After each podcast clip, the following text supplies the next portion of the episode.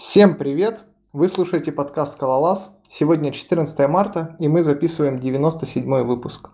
А, меня зовут Юрий, я из Новосибирска. А также на записи присутствую я, Вадим из города Казани. Евгений из Екатеринбурга. А, Григорий из Филадельфии. Оля из Сиэтла. И юзер Lowcat откуда-то из России. Не могу. А, Квот, а, в общем, это наш достопочтенный член скала сообщества. Известен под ником, да, Lolcat, как в Scala сообществе, так и в Понви. Вот для тех, кто в танке. Также адепт и мейнтейнер Tofu. И у нас будут с ним интересные дискуссии, я надеюсь, сегодня на эту или какие-то другие темы. Круто, давайте начнем. А первая темка, которую хотелось бы сегодня обсудить, это Scala 3 Tech Report. Компания SoftwareMill относительно недавно выпускала опросник, который просил людей заполнить. Он в основном касался Scala 3. И там вообще довольно-таки странный опросник. То есть вот, э, когда пытаешься его скачать, он пытается он тебя просит ввести e-mail, за, за сабскрайбиться, и только после того, как ты это сделал, отправляет тебе на почту этот Scala 3 репорт. Это очень странно и вообще как будто бы какой-то, я не знаю, какой-то спам. В целом это не странно. Почему? А, по-моему, такая же тема у JetBrains опросников. И я тоже думал, в чем проблема, почему так. Но в целом Э, например, у JetBrains, э, если ты запишешься, тебе в следующий раз, когда будет э, ну, проводиться опрос, тебе, видимо, придет письмо. И мне кажется, здесь точно такая же схема.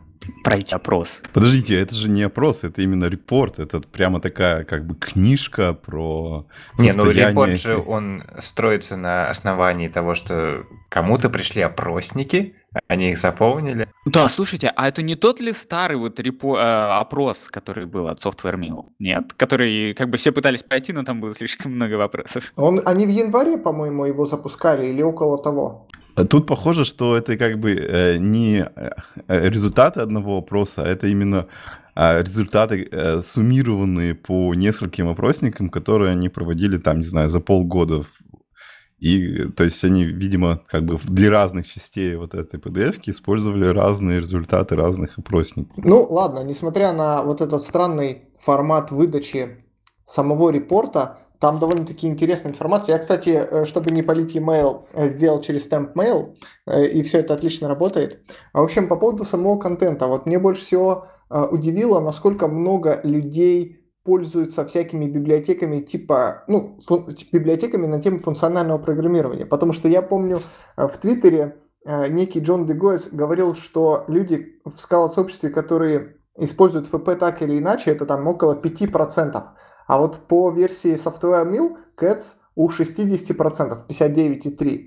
Я думаю, это как ошибка выжившего. Просто у них аудитория вся, они занимаются сами в ФП, и у них аудитория, соответственно, такая же. И вообще людей, которые активны в Твиттере по на тему скалы, тоже в основном FP. То есть может сложиться такое. Но поработав консультантов 47 Degrees и поездив по разным компаниям и посмотрев, что они делают, я скажу, что The справ. И также учитывая количество спарка девелоперов, которые стопудово не участвовали в этом опросе, нет, там Spark есть, и он очень большой в этом Нет, ну давайте, давайте честно, вот э, к Оле мы добавим тоже, то, что у тебя же тоже определенные э, кастомеры, которые готовы заказывать себе консультантов, скорее всего, они не ФПшники. Ну, почему? Они хотят ФП как раз, и они начали свой с того, что они хотят ФП, заблудились, и как бы им нужна помощь. Вообще тут есть интересный, я вот а, про байст опрос а, немножко сдвину тему. Тут есть прям первая секция. Единственное, что я почитал, потому что тут картинка хорошая, есть карта, а мне карты нравятся, я могу читать график по картам. И тут а, вот топ-10 стран... Я картограф, да, картограф. Там все дела. У меня шляпа есть картографная. Картографная.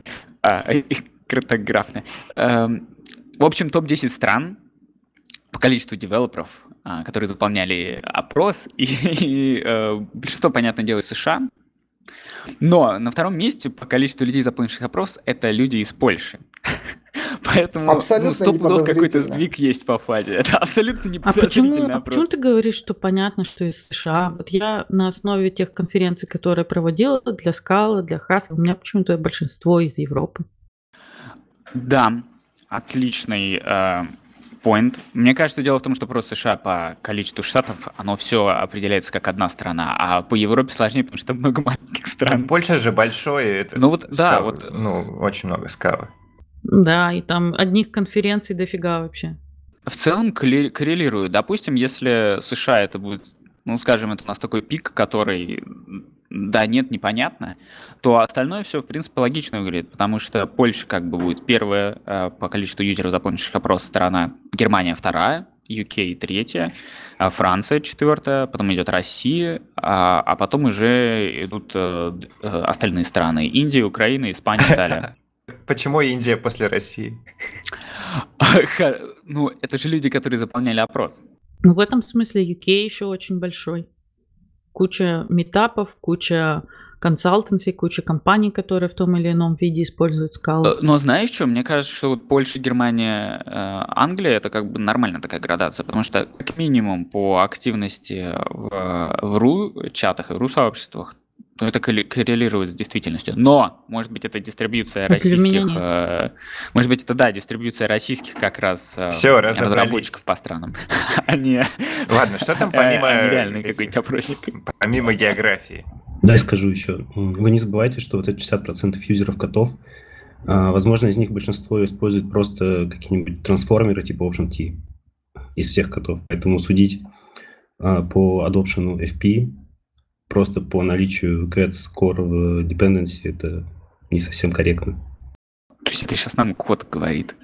Ну, так мы сейчас будем делить всех подряд. Ты вот правильный FP-разработчик, ты вот неправильный. А, Мне вот еще э, показалось интересным, э, что там есть статистика про то, для чего люди используют вообще скалу, для каких вещей. А, Ну, понятно, что там типа в основном это бэкэнд, э, API, но там есть интересные штуки, что, например, э, условно говоря, около 30% пишут библиотеки, как ни странно. То есть это прямо такая отдельная категория людей, получается, которые активно этим заняты. Да, Пишет да. Ну или библиотеки? фреймворки.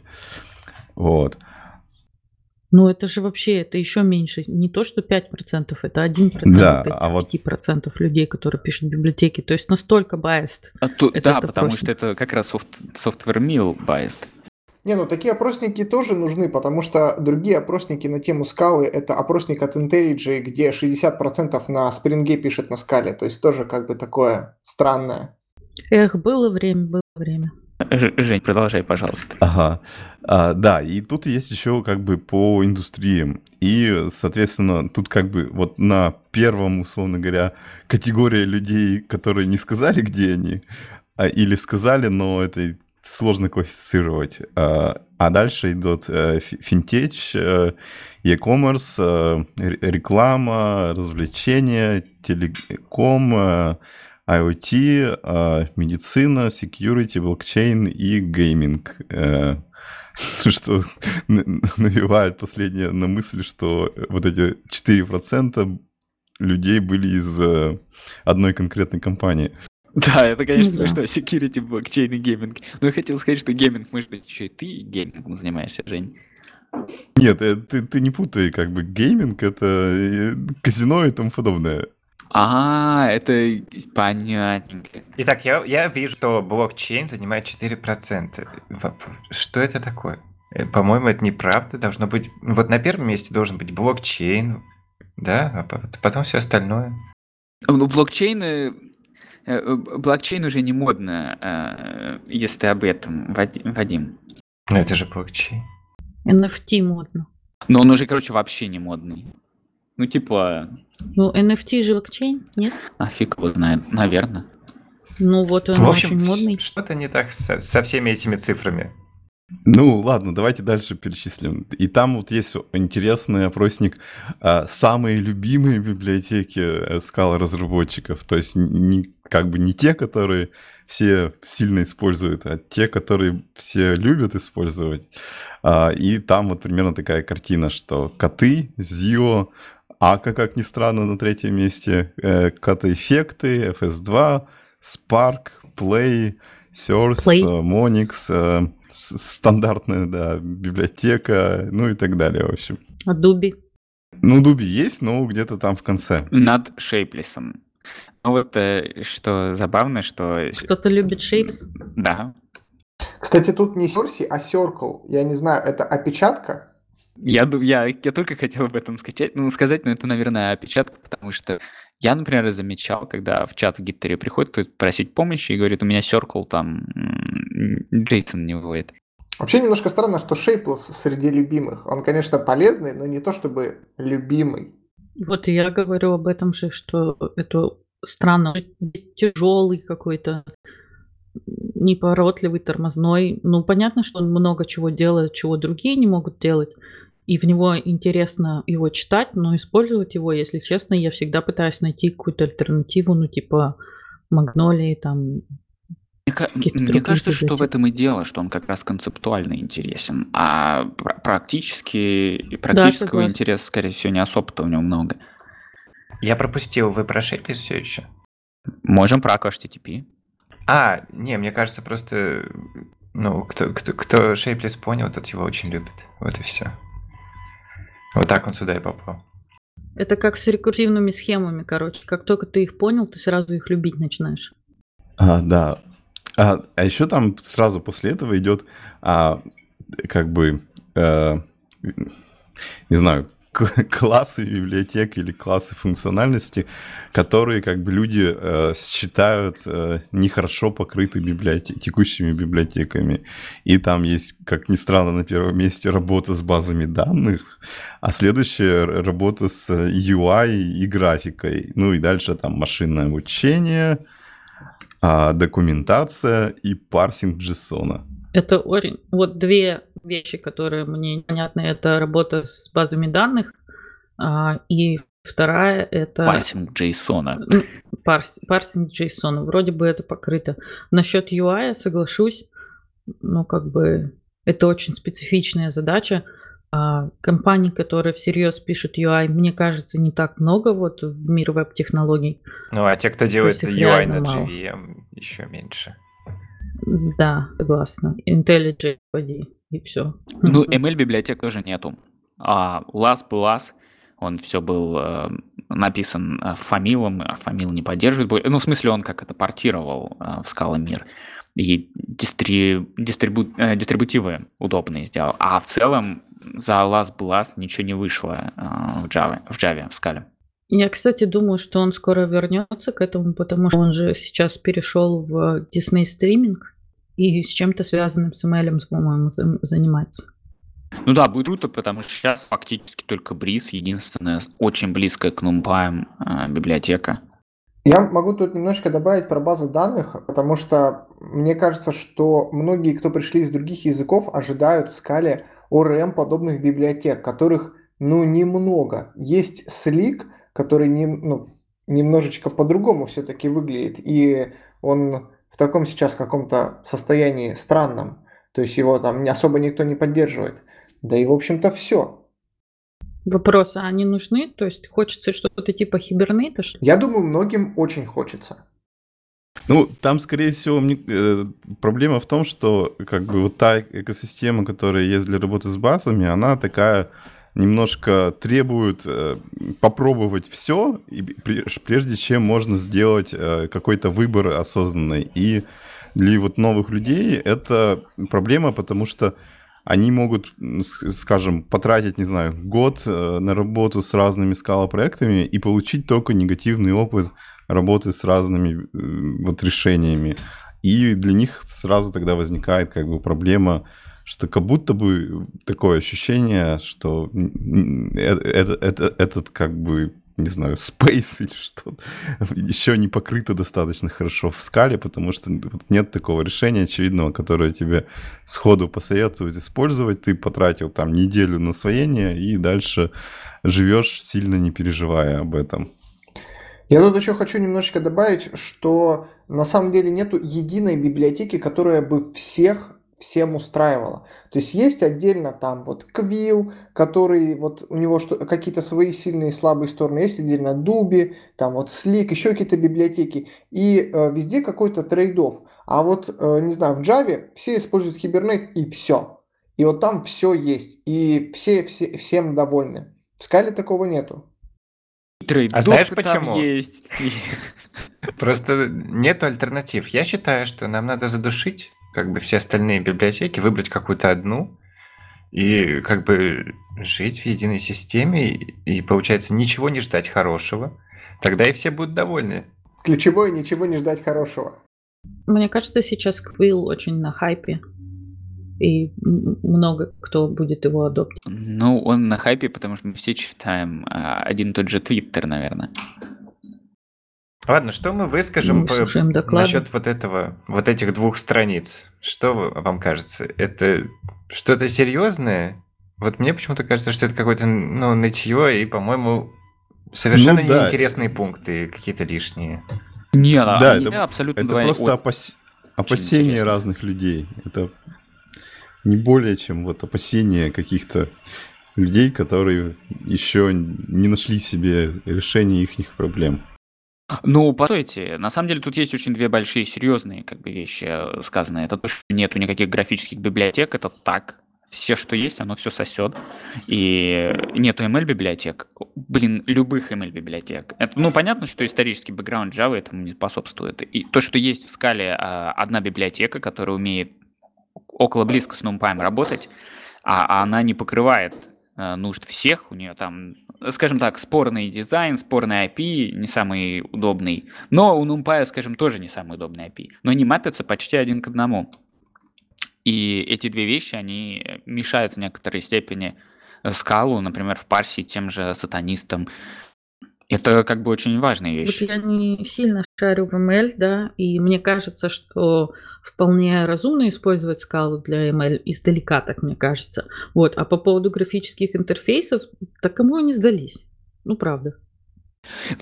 Как раз таки ML-щикам, как раз таки ML-щикам. Ребята, у вас матрица ковариации, надо на нее посмотреть, что же у вас там шумит.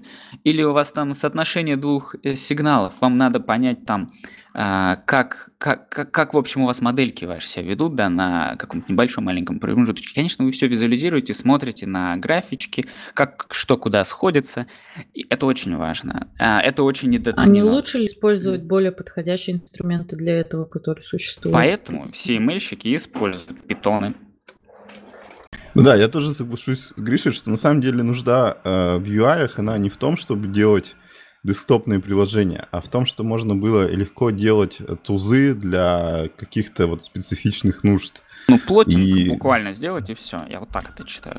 Ну, мне кажется, это не только для этого. Ну, там, не знаю, какая-нибудь э, э какой-нибудь там ввод данных тоже может э, помо- быть, быть удобно использовать какую-нибудь специфичную э, штуковину, которая тебе позволяет просто удобным образом там копипастить данные из Excel или еще что-нибудь такое. Вот. И как бы на самом деле много таких штук есть, и городить ради этого какое-то веб-приложение, которое ну, надо еще как-то запустить, и это не всегда удобно. Ну, даже если веб-приложение делать, то как минимум с 3D-визуализацией любой прям самого банального и 2D визуализации уже какие-то ксиги проблемы. Ну, то есть, если следовать стандартным библиотекам Java, что тебе нужно создавать вот эти двухмерные или трехмерные, я не знаю, есть ли а, вот эти GVT-объекты и мутабельно их заполнять, что ли, как-то странно. А я вообще задумалась о Terminal, о TUI, Terminal UI. Есть пара библиотечек, я смотрю, вон что-то 200 звезд даже на гитхабе по поводу того, как э, сделать, э, ну, это фреймворк, который позволяет тебе графики рисовать в консоли. О, покажи, это какой? А, не могу наткнуться. Скинь блин. ссылочку. Сейчас я скину ссылочку. Scursis он называется. Но что-то я смотрю, я последний раз на него смотрел два года назад, и он активно развивался, а сейчас смотрю комиты два года назад.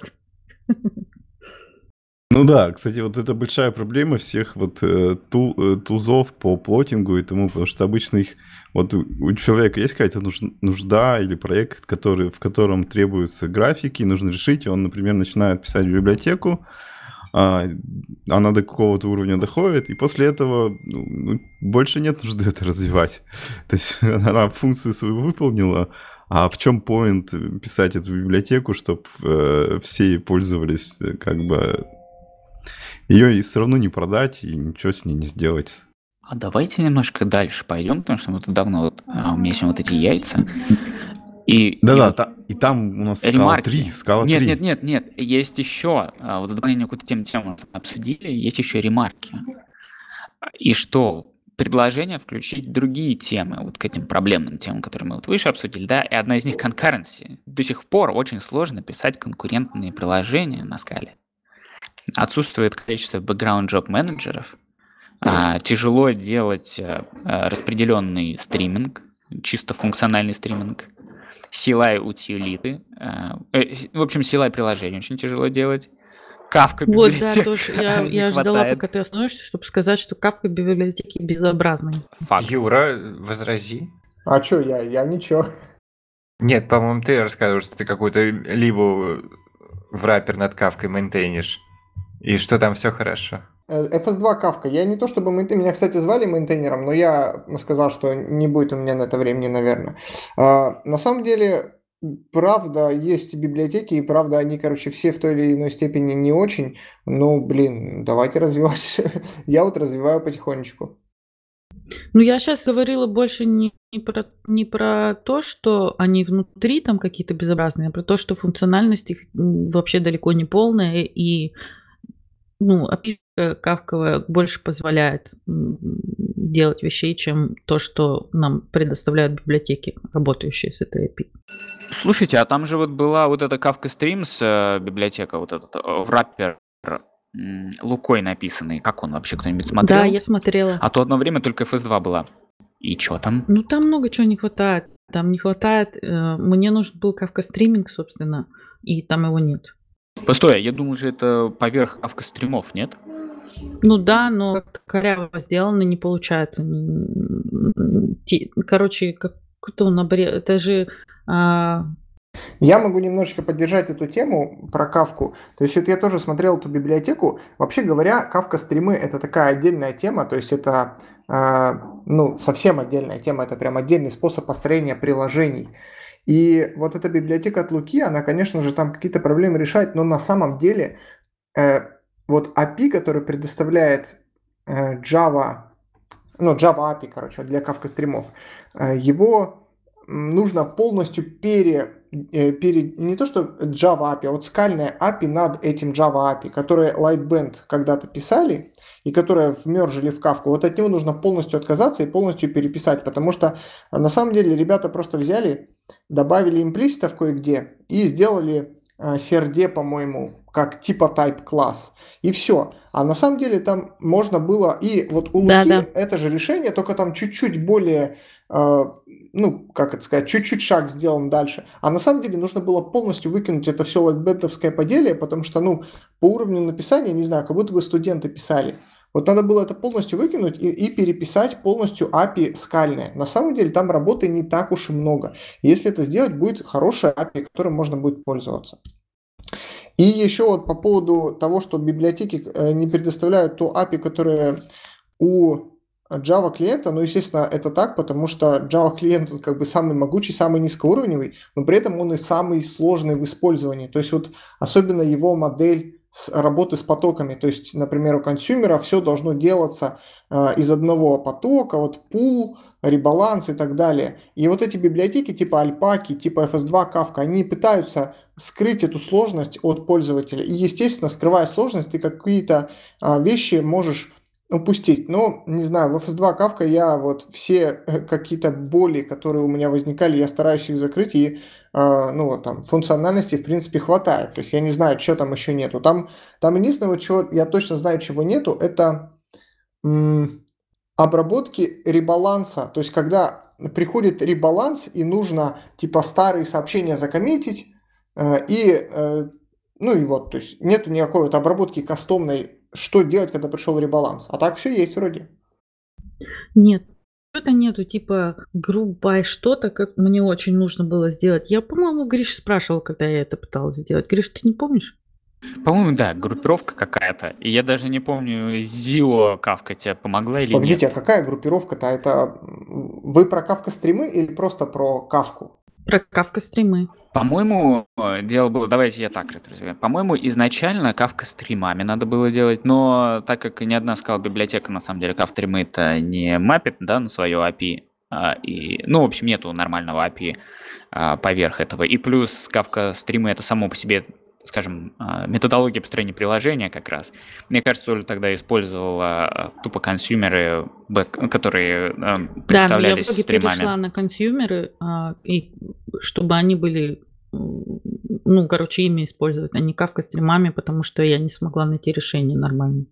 Да, так что там история чуть дольше. Ну, я тут немножечко и про Kafka стримы говорил, и про просто обертки обычных э, обычного Java консюмера. Типа вот FS2 Kafka это не про Kafka стримы, это э, про обертку над консюмером. Да, это кавка консюмера. Угу. Ну да, но и, есть и вот кавка стрим скала, который заархивирован, потому что он э, попал, ну, его замерджили от лайнбенда. Но оно так себе используемое.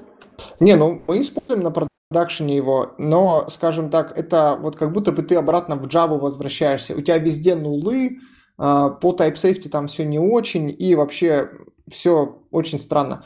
И многие вещи являются проблемой самого low-level API, то есть вот так сделано, и с этим ничего не поделаешь. То есть, например, э, там null в разных контекстах означает разное. И я как-то контрибьютил э, вот в это API совсем чуть-чуть, полгода, блин, у меня это э, затратило переписки с челиками из Кавки. И я, ну, они знают об этих всех проблемах, но при этом они уже как бы ничего не могут с этим сделать, и потому что нужно сохранить обратную совместимость, поэтому все страдают, но вот, в общем, как-то так. А я думаю, что помимо обратной совместимости, проблема в том, что скала не является high priority для них. Да там даже с Java API проблемы. Слушайте, да, а вот как работать, вот такой концептуальный вопрос, вот с кавка скримами и асинхронными какими-то блокирующими операциями. Вот у тебя вот есть стрип, ты, стрим, и ты решил мапнуть, и там у тебя какой-нибудь IO происходит. Никак. И как это у тебя в один... Никак, понятно. Э, это концептуально нельзя. Никак. Ну. ну, правильно, да, потому что иначе тебе надо было бы как-то вот этот, а, взять твою фьючу и как-то трекать эту фьючу, и, и то ли остановить все до выполнения фьючи, то ли... Да, в общем, не ясно, что делать с этим. Там концепция такая... Ну, не просто для другого use case. Да, кавка стримы это такая концепция, что у тебя на входе и на выходе кавка, и все, и больше ничего нет.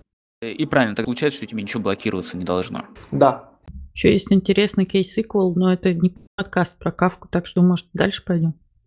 Кейс-квел. KSQL это просто кавка стрим э, API, обернутая в такой SQL-подобный язык. Это как, вот знаете, в Spark можно писать на RDD-шках, вот map, float map, а можно SQL написать, и он скомпилируется в эти map, float map. Вот это такая же концепция.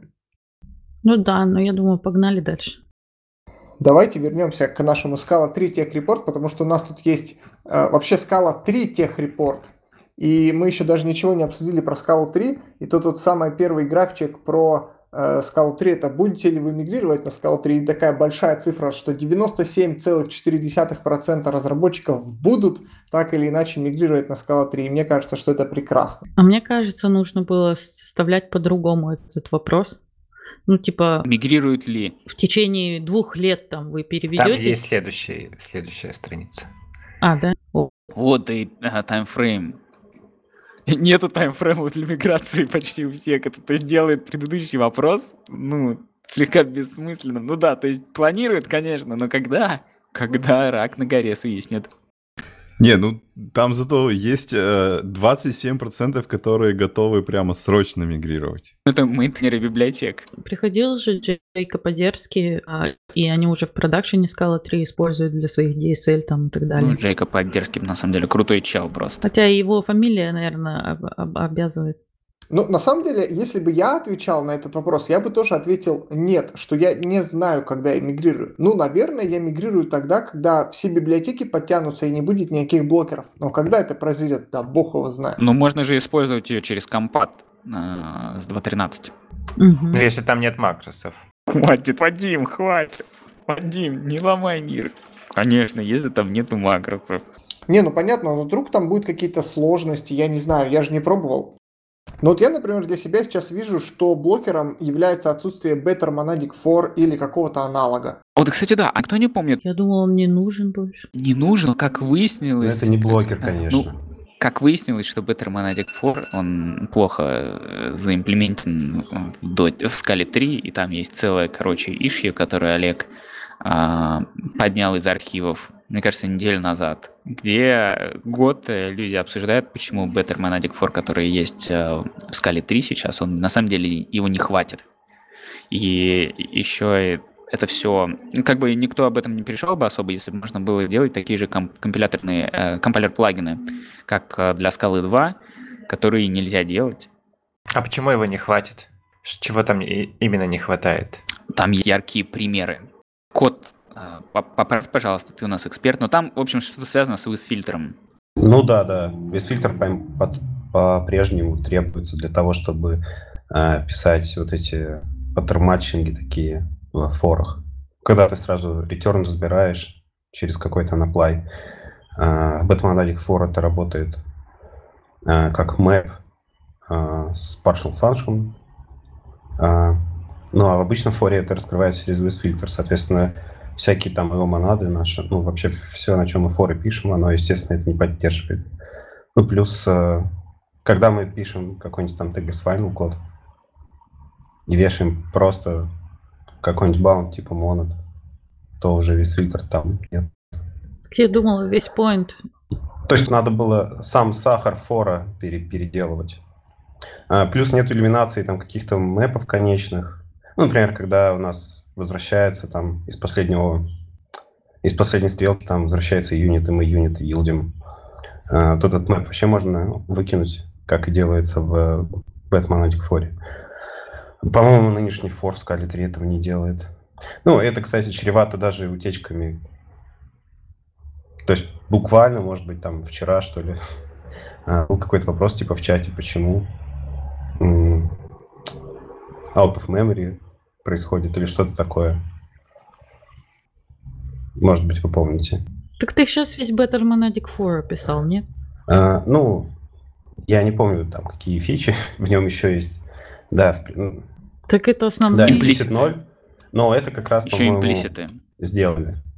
В общем, я так, я так думаю, что весь профит бета фора в основном э, в прикладном коде состоял как раз в использовании implicit 0, и этот кейс реализовали. Все остальное, ну, в принципе, без этого можно обойтись. Вот я не представляю, как без вот этой без фильтр штуки обойтись сейчас. Я тоже, и это была основная причина, почему я использовал его. Да, у нас тоже в основном мы использовали из-за того, чтобы можно было не вешать весь фильтр баунд.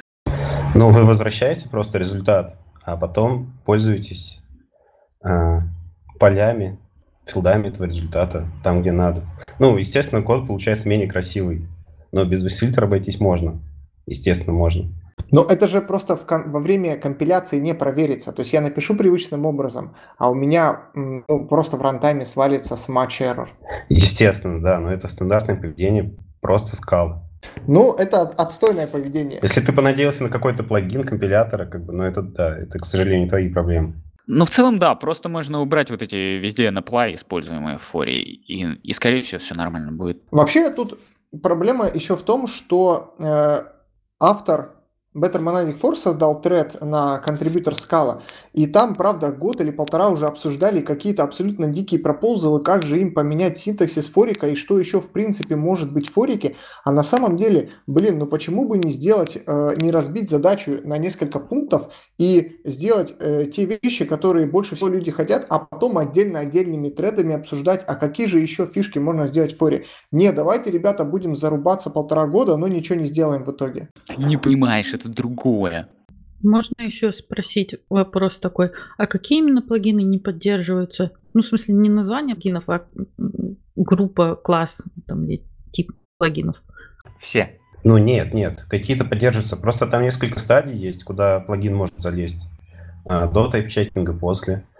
А, И вот как раз Beta Monadic For внедряется в, две, э, в два стейджа, в две фазы.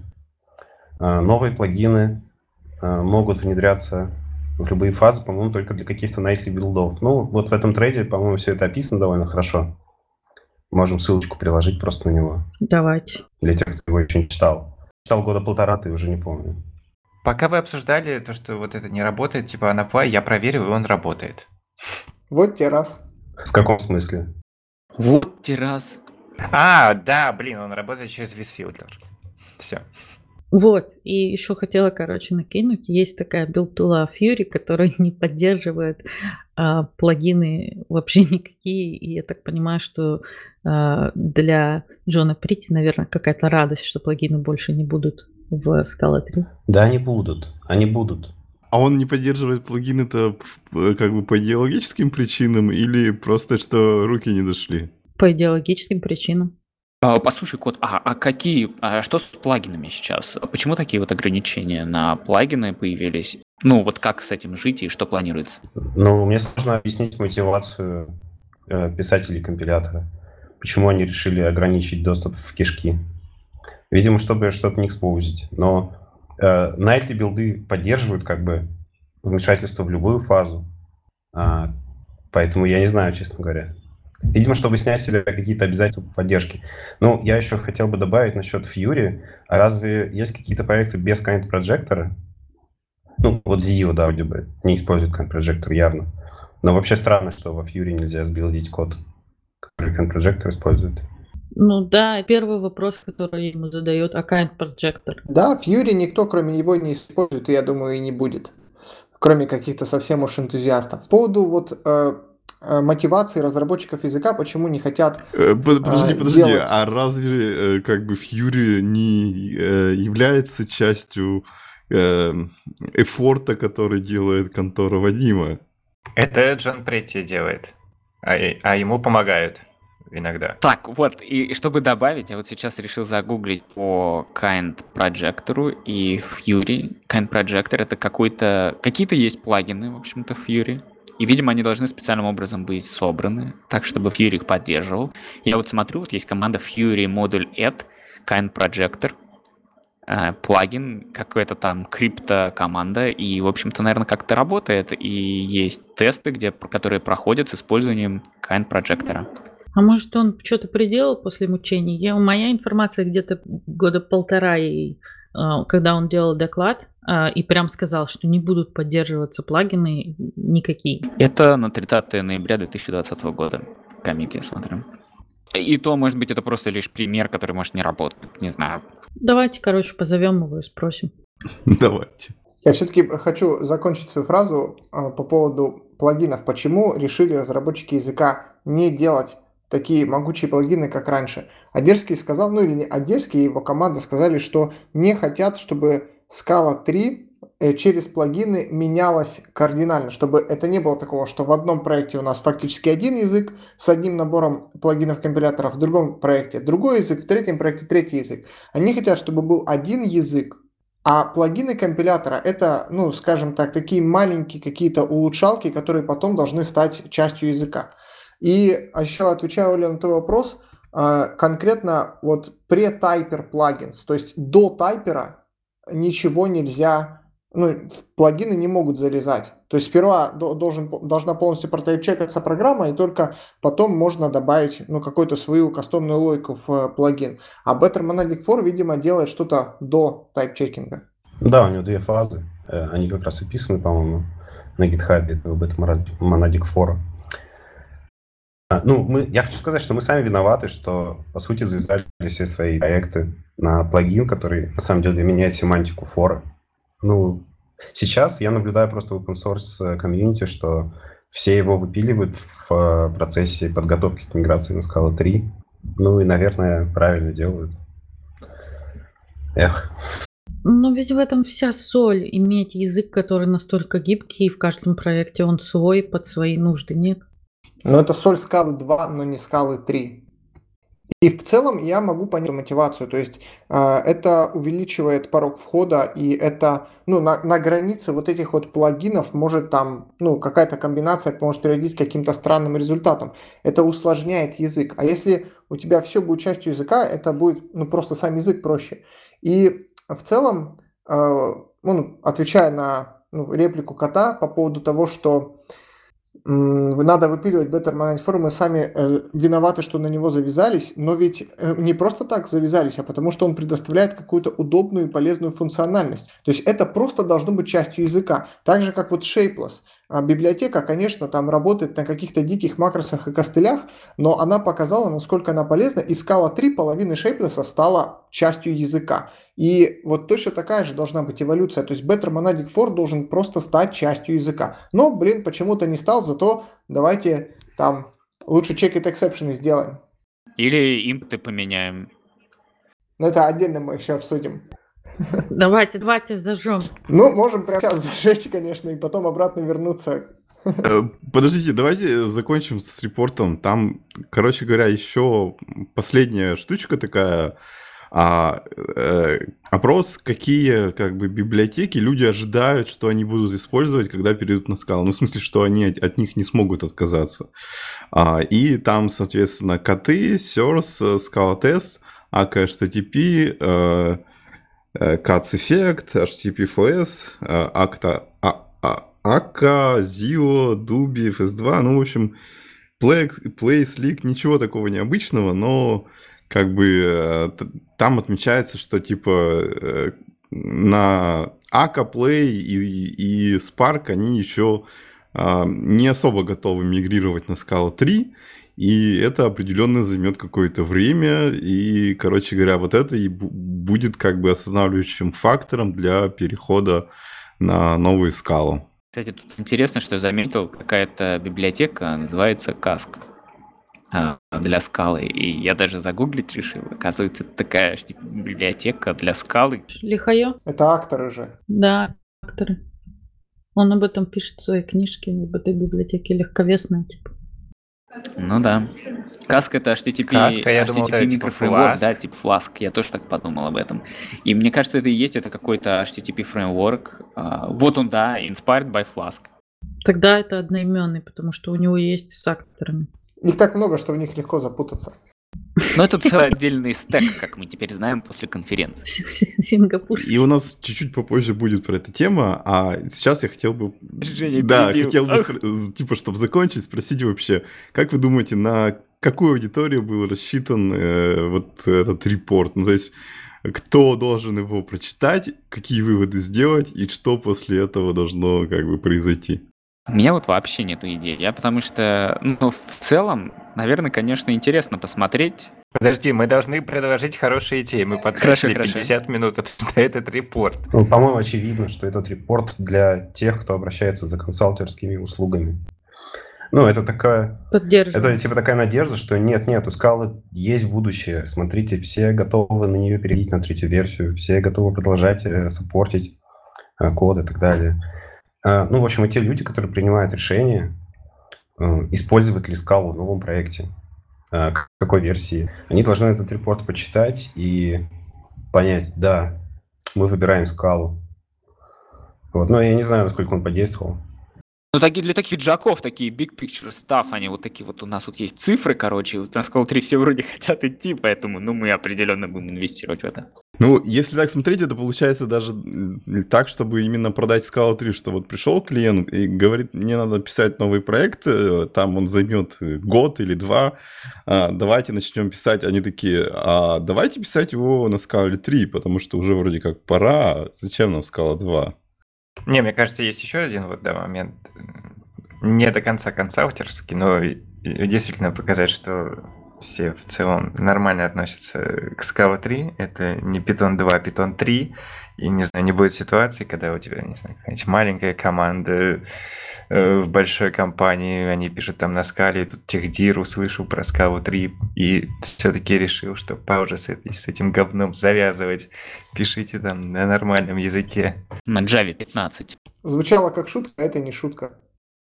Ну, так, такое же происходит Да, в реальности. С разными языками. А я, короче, еще тут увидел последнюю э, страницу, и там написано, что если не скала, то что? То типа скала разработчики э, готовы переходить на раз, если что. Типа, если вас вот скала не устроила, то давайте раст. А Go на втором месте после Раста, а Kotlin на третьем месте, да? Главный компетитор скалы, как бы тут написано, но всего лишь третий, то есть скалисты настолько не заинтересованы в Kotlin, что будут писать на чем угодно, даже на Голанге. Ну да. Кровный враг. Да, ну, кстати, если в Go завезут вот эти дженерики, которые обещали, вполне может быть, что и не такой страшный вариант. Не знаю, я тут пообщалась со всякими спринговодами, и они говорят, что вот вышел Spring Native, а, Spring Boot Native, и, в общем-то, Golang стал не нужен. Еще завезут с Project Loom а, дешевые треды, и будет вообще не нужен. У джавистов как какая-то не новая библиотека, так что-то там не нужно в других языках. А, ну, ладно, да, вот тут странная ситуация, что и Go не нужен, и Kotlin не нужен ни Java разработчикам, ни Да и Scala скала тоже не разработчикам. нужна. Да, Только Java нужна. Да. Ну, короче, давайте заканчивать с этим. а. Давайте пойдем к следующей теме. А следующая тема уже была немножечко заспойлерена. Э, Следующая тема это Check It Exception. Э, Я думаю, Ненавижу. недавно Джон Претти запостил твит э, на тему того, что Одерский добавил Check It Exception в скалу 3. И это реально check it exception. То есть можно написать функцию, и в возвращаемом значении будет can throw, и какие эксепшены она выбрасывает. И это очень странно, ребята. То есть это за флагом, но при этом не было никаких анонсов, не было, я не помню, чтобы были какие-то обсуждения этой фичи на Scala Contributors. Ну, в общем, еще одна новая фича Scala 3. Это, это было обсуждение на Sc- Scala Contributors. Я вот сейчас нашел и скинул нам в чатик. Вот на самом деле там pull request висит, да, и он пустой, во-первых, там никто даже между собой не общался, во-вторых, там помечено экспериментал. То есть в целом-то нечего обсуждать. Мне кажется, Одерский просто э, некий скетч пропозал больше накидал, нежели чем Пуканы он поджечь. хочет Ну, это действительно это какой-то вмержить. троллинг. Ну, это как с дженериками троллинг. Ну, смотрите, он же Прити в, твит- э, в Твиттере ответил, что не надо пока что раньше времени накидывать и поджигать. А, Это просто драфт э, pull request. А, Идею он раскроет чуть позже, когда напишет документацию. Возможно, ну, точнее, невозможно, а скорее всего, это не те же самые checked exception, как в Java, а что-то более...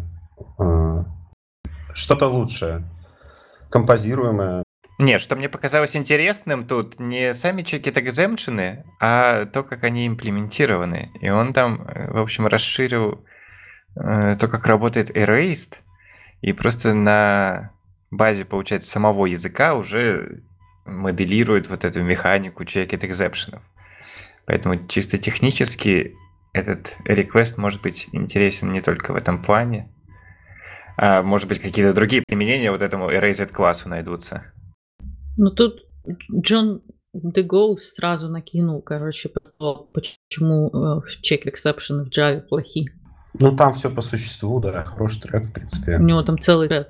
Там на самом деле он не только это описал, а он написал, почему они плохи и почему, например, вот э, тема с обработкой ошибок в принципе хорошая. Вот, например, как в ZIO сделано, что они там композируемые и так далее. То есть не сам подход плохой, что вот давайте проверять в compile тайме ошибки, а то, как сделано в Java, плохо получилось. Ну да. Ну да, поэтому мы должны дать просто дедушке шанс доделать свой pull request. А где оно сделано хорошо? Подождите, как оно хорошо сделано в ZIO? Оно также дерьмово сделано. Сама натура check-it экзепшенов приводит к тому, что тебе нужно их хандлить, и к тому, что их неудобно композировать. Да нет же. Ты можешь exception спрятать в дефект. Не, ну тут же не про это. Ну, в смысле, та же самая Нет, ну как раз, фигня, э, то, что как с обработкой, она же Degauss остается. пишет про то, что... Смотри, Degauss пишет про то, что checked и unchecked exception должны быть... а, это свойство должно быть зашито не в сам exception, а это просто способ его передачи дальше. Checked exception должен быть явно, ну там, явно передан дальше, выше или обработан. Unchecked exception, как дефект, может насквозь пролетать, нигде в сигнатуре не отсвечивая. И, в принципе, ты всегда можешь либо сделать refine какой-то, да, а, и вывести из класса дефектов а, exception в checked, поместить его в сигнатуру, в эту E-дырку. А, Либо сделать обратное действие, спрятать его, как бы, ну, там, завернуть куда-то и Я не помню точно там синтаксис, может, ордай какой-нибудь там. Не, я к тому, что там в наборе, ну вот да, вот такое говно. Там, не знаю, в наборе того, что э, Джон сейчас, я не понял, какой из Джонов написал тред, почему Ghost. exception это. А, я подумал, прийти. Окей, тогда понятное направление.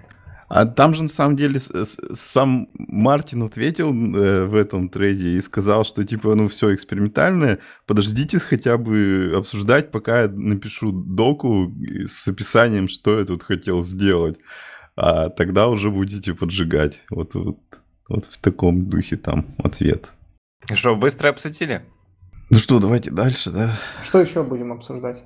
Я не знаю, я могу ставку про скалодок сделать. Э, Вы читали статью? Подожди, ну я, по-моему, в прошлый раз читал, ну я на самом деле увидел, вот ты, по- по-моему, ты добавил про эти э, significant indentation.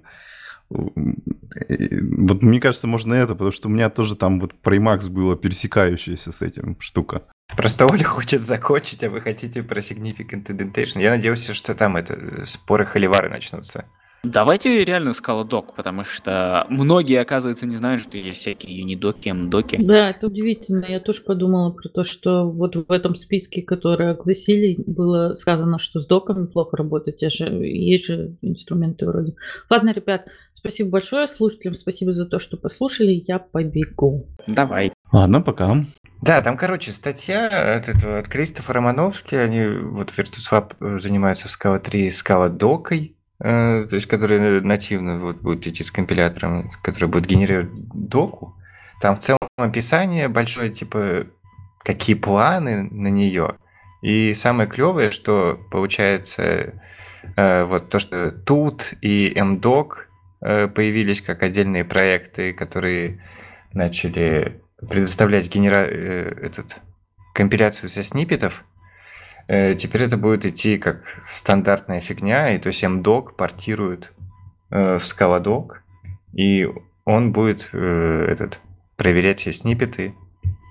По-моему, это клево. Это очень круто. Ну да, это прикольно. Это прикольно, конечно, что это будет прямо стандарт. А как это будет сделать? Они сразу и Docasaurus будут тащить, или это уже плагинами? Или, или как это будет? Просто MDoc. Нет, это будет не MDoc, это MDoc прям запортирует в Scaladoc, Угу. и все. Мгм, понятно. Ну и потом уже можно будет Доказауруса добавить, чтобы он нагенерил Доказаурусскую, например, или Джеквиллскую доку. И Там что-то что-то указано насчет того, что по- плюс-минус э, то, что можно делать в Джекиле, какая-то функциональность будет, но как это будет выглядеть, как это работать будет, я понятия не имею и не понял из этой статьи. Но еще прикольный момент, то, что я там подслушал из обсуждений. Э, Вот эту штуку влили и начали гонять против, по-моему, стандартной библиотеки. И обнаружилось, что там очень, очень много сниппетов, которые есть сейчас, они просто не компилируются. И теперь перед ними стоит задача, как, как почистить и как часть поправить из всего того, что есть. Это, кстати, показывает, насколько это крутой инструмент, который нужно было сразу делать. Вот. Что дальше? Ну, если мы с доками закончили, я могу рассказать вот про топир. Там у Адама Варски очень интересный как бы концепт, э, фичи, которые можно добавить в топир. Ам, в общем, а, ну, идея такая, что как бы все мы знаем, что топир это библиотека, чтобы как бы из таких а, описаний декларативных а, генерить endpoinты в разных видах, там, на разных библиотеках. И вот у него возникла идея, что, ну, как бы есть так- такая, ну, в современном мире вещь, как сервер-лес и вот эти всякие э, э, лямбды, а, и, а, соответственно, а, м, почему бы не генерить а, из а, вот этих декларативных описаний endpointов не а, как бы реализации э, на обычных там фреймворках, почему бы не генерить э, а- то, что нужно для того, чтобы за- задеплоить вот эту э, функцию или endpoint прямо на а, AWS, и там все как бы работало, и у нас бы было как бы единственное такое место для а, описание а, вот этих лямбд в виде а, крутого языка Scala и, в общем, крутого фреймворка. И он стал, типа, исследовать эту тему и, короче говоря, попробовал все это реализовать, и там получается, что ну, все как бы в принципе работает. Там есть как бы разные сомнения насчет того, а, каким образом, а, что делать, ну, как бы, как сказать-то, там, ну, в самой этой лямбде там довольно как бы много разных вещей должно быть, чтобы а, можно было задеплоить, там и разные конфиги, и э, разные контейнеры должны быть построены, и, и должно быть как бы место, куда заливать эти контейнеры.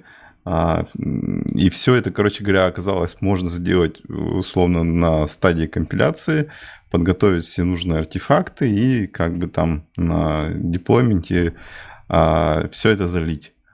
А, и, короче говоря, он накидал концепт, который можно, в принципе, уже как-то попробовать.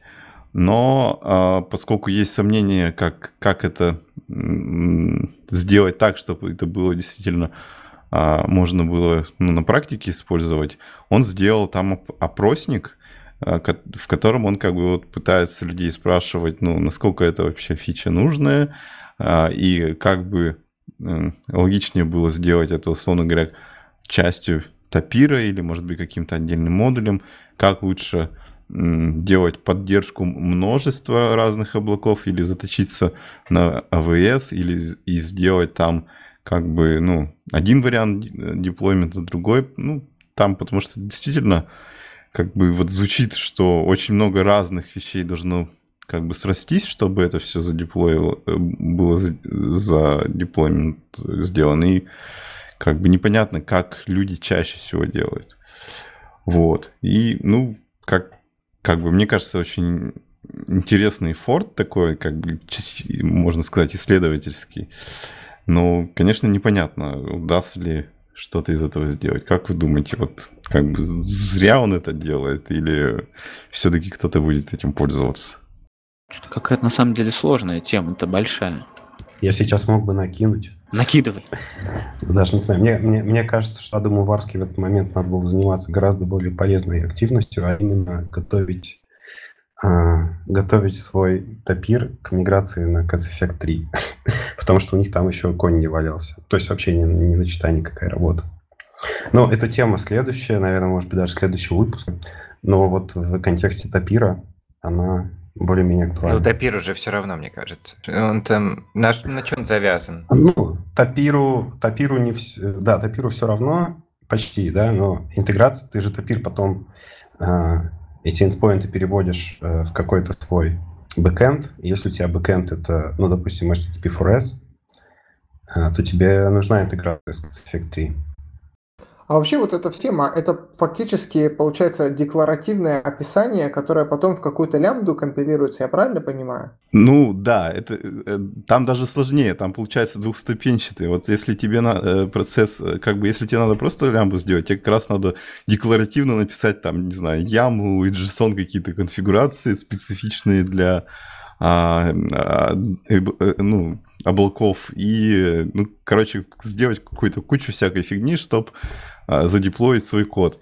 А тут как бы они пытаются решить вот проблему, что ты, э, условно говоря, написал э, декларативное описание своего endpoint, из этого у тебя получились все артефакты, нужные для деплоймента, и у тебя даже как бы из билда тригнулся этот деплоймент, и оно туда залилось куда нужно, и ты, у тебя получается, что ты, по сути, как бы работаешь с кодом, а на выходе получаешь э, приложение, которое у тебя работает на этих э, лямбдах, и типа все хорошо.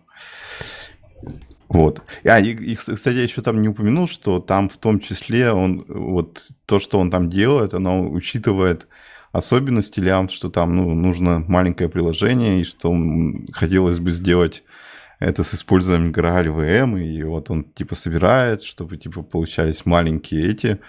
А, ну, и он там обсуждает разные подходы, что можно типа делать э, эти endpoints как отдельные лямбды, а можно делать как типа одну большую лямбду, и там тоже как бы э, разные плюсы и минусы, как группировать или не группировать.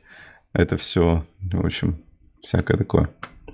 Не, на самом деле это, мне кажется, интересный концепт, и это, в принципе, хорошо укладывается э, в то, что функциональное программирование декларативно, то есть ты вот описываешь э, свою программу в терминах какого-то DSL, а потом оно как-то там во что-то компилируется. Мне кажется, это, ну, по крайней мере, концептуально звучит круто. Что там на самом деле получится и будет ли кто-то этим пользоваться, это уже совершенно другой вопрос, конечно. Да, звучит интересно, но есть одна проблема. Я все еще не знаю людей, кто запускает лямбды или деплоит их. Я. А зачем ты это делаешь? А, Ну, их удобно использовать для как триггеры на какие-то ивенты. Вот. Ну, допустим, у тебя есть какой-нибудь, э, скажем, стрим сообщений, и ты хочешь на каждое сообщение что-то триггерить, какой-то execution где-то. Вот, и ты используешь лямбды. И почему лямбды? Потому что у тебя фактически получается такое а, скалирование прям э, чуть ли не резин, ну, ре- резиновое, я так скажу. У тебя, скажем, миллион сообщений, у тебя хобана, подорвалось сразу миллион лямбд, и каждая лямбда что-то... э, Лямбда очень легковесная, и каждая тяжелая лямбда, э, в смысле, каждая легкая лямбда триггернула что-то тяжеловесное. И там уже как бы, там она уже вот асинхронно как-то работает, но как минимум лямбда может сказать, что да, я получила сообщение и алертнула куда-то, что вот у меня джаба, например, какая-нибудь тяжелая, она в процессе. Либо она же ничего не сделала, ничего не э, сгоняла в базу, проверила, что ей ничего не надо делать, и умерла. И написала, что да, я подохла, и э, в какую-нибудь другую очередь откинула сообщение о том, что вот э, ничего не произошло, я бесполезная. А почему ты это не делаешь в стриме в том же, который вот дергает лямбду? В стриме, который дергает лямбду, что это значит? Не, ну она же откуда дергается, вот ты говоришь, стри- стрим какой-то там или что? А, да, это называется триггер. У тебя вот есть очередь, да, и каждый ивент, на каждый, каждый ивент, который приходит в очередь, у тебя есть триггер. Каждый А, триггер... очередь тоже, тоже э, амазоновская ну, конечно, например, кинезис, да. А, И ну все. И ты, короче, э, идея, идея в том, что ты делаешь такой вот серверлесс. У тебя нет какого-то конкретной машины выделенной, то у тебя есть, скажем, флот, да, флит э, вот этих твоих машин, а, и у тебя все оно менедж, оно все у тебя а, в, э, в облаке валяется. И плюс в том, что у тебя получается бесплатное, ну, грубо говоря, бесплатное масштабирование такое. То есть ты можешь даже не париться ни о чем. И не надо там думать о том, кто этот сервис там деплоит, поддерживает, что там он справля- справится с какими какие-то там лимиты есть у него, еще что-то такое. Как бы если в среднем он работает, ты просто не переживаешь. И вот, кстати, я тоже видел как раз подобное использование для вот всяких типа сервиса нотификации, что типа где-то из кода его дергаешь, он там сам какую-то небольшую работу делает, чтобы там стукнуть в пару сервисов и отправляет. И это как бы такие независимые задачки, и очень удобно, что это ну, маленькое приложение где-то висит отдельно от всего, и не надо сильно париться о нем. Но при том оно очень резиновое. Да. А, Но вот тут вот как бы в этом вот подходе есть такой недостаток. Раз уж мы каким-то образом почему-то говорим про серверлессы, про лямбды, и вот они тут возникли, а, то у таких подходов есть э, тоже недостаток, потому что как только у тебя появляется одна лямбда, значит у тебя появляется и вторая лямбда. А что если у тебя появляется цепочка лямбд? И у тебя получается, что такой серверлесс, а, построенный на лямбдах, которые как-то друг с другом связаны, хрен знает как, триггеры какие-то триггерятся на что-то, ты тоже не знаешь как, и у тебя все это вот так вот распределено, при этом оно очень все резиновое, и потом, когда у тебя что-нибудь упадет, очень тяжело иногда понять, что же упало, где, когда, почему, и э, должно ли было оно упасть вообще. Очень на акторы похоже. Именно, А, да, но только у акторов есть контекст. Не, это получается акторы, которые реализуются за счет э, Амазона, а не за, за счет фреймворка. А, вот ну, и всё. ну да, но акторы тоже плохо говорить акторы, да, это, скажем, такие независимые маленькие джобчики в рамках одного скедулера какого-то, да. То есть у Кубера тоже есть свои лямбды, а, как-то она Kuberless, по-моему, называется, Kuberless. А, Но в целом идея очень схожа с э, акторами, но вот у акторов основное отличие то, что есть контекст, что на самом деле плюс. То есть ты, в принципе, да, твоя а, система акторов, она в курсе, где у нее какой актор запущен, потому что у нее есть контекст. Так вот, мне кажется, мы уже об этом говорили в каком-то из выпусков, и есть вот следующая, э, что говорится, serverless ступень, это такой stateful serverless, где у тебя есть контекст между твоими распределенными лямбдами, то есть ты можешь понять, а, когда у тебя какая лямбда а, триггернулась. И вот тут уже следующая такая генерация таких вот serverless тулов идет, это вот а, амазоновские функции, это, это всякие Nextflow, э, Airflow сюда не подходит, потому что Airflow немножко о другом, это больше о скедулинге джобов. А вот это все об описании таких вот связанных тасок. Хотя, может быть, тоже, может быть, в определенном э, смысле может подходить. Ну, нет, наверное, нет. Ну вот э, вы поняли. Вот... Airflow это скорее про запуск всех джоб там на Spark или типа Джоб, да, связанных. Ну вот такая же штука нужна как раз для лямбд. И вот тогда э, у тебя контекст появляется, ты можешь посмотреть, когда у тебя какая лямбдочка триггернулась. И типа у тебя даже график будет, что у тебя когда выполнилось, э, и сколько раз распараллеливалось как, или не распараллеливалось. В общем, что, я так понимаю, мы заканчиваем, да? Я не знаю, все замолчали. Не, спасибо, что влез, а то так Женя в тишину сказал про этот серверлес. А, ну да, в, в, в целом, короче, тут э, идея, на самом деле, вот почему вот, может быть, кому-то кто-то послу, по, подумает, что вот он ковыряется зачем-то с native образами, э, и что, что это бесполезно, но когда идет в контексте лямбд, то есть у лямбд амазоновских, как минимум, у них есть сильное ограничение на а, размер образа. То есть ты не можешь взять 150 мегабайтную чарку засунуть туда. Это раз. А во-вторых, лямбда каждая, когда она стартует, а, фактически это стартует у тебя новый докер-контейнер, новая тачка у тебя стартует, и получается, если у тебя нету докер-образа, то это Java. А Java, она стартует, она вся холодная. И что для этого раньше делали? Это берут и то, что называется прогрев лямбд делают. И берут, а, ну, как это работает? У каждой лямбды, грубо говоря, есть endpoint, или сеть endpoint, ну, endpoint есть, который принимает какие-то параметры. И а, чтобы как бы сделать вот этот workaround холодному старту, берут и просто периодически там в бэкграунде берут и простреливают эту лямбду какими-то запросами, чтобы Java прогрелась и чтобы достаточно быстро реагировала. Ну, понимаете. А Amazon, конечно же, чаржит за каждый, мне кажется, реквест. Так вот, и вся вот эта вот мутатень с нативными образами, это как бы сразу два две цели они преследуют. И размер у тебя, да, джарника твоего, у тебя не джарник уже будет, это бинарник маленький. И плюс э, а, время старта холодного у тебя будет гораздо ниже, что э, сможет конкуренцию составить самым популярным языкам для построения лямбда, это всякие питоны и голанги. Слушай, а нельзя было сделать контейнер, который ты как бы локально уже прогрел, и уже туда деплоишь э, контейнер, в котором все прогретое?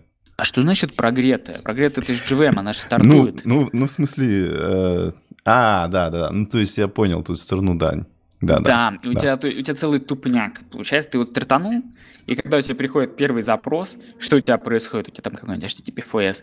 Он у тебя пока подгрузит все классы. Там. Короче, тут ну, нужны не контейнеры, по идее, а виртуалки, которые типа сохранили свой стейт, но до этого мы еще не дожили. Вот у Microsoft есть какое-то решение распределенное. Э, тоже, они его называют тоже серверлессом, но в основу взята вот идея а, акторов, и э, там вот что-то, в общем, там с, э, завязано на идею акторов, как это платформа у них. Я не смотрел в это, но они, мне ну, кажется, это решают ты, проблему наверное, как раз подогревом. Orleans имеешь в виду? Да, мне кажется, Orleans. По-моему, оно называется. Какая-то штука, оно тоже open source у них.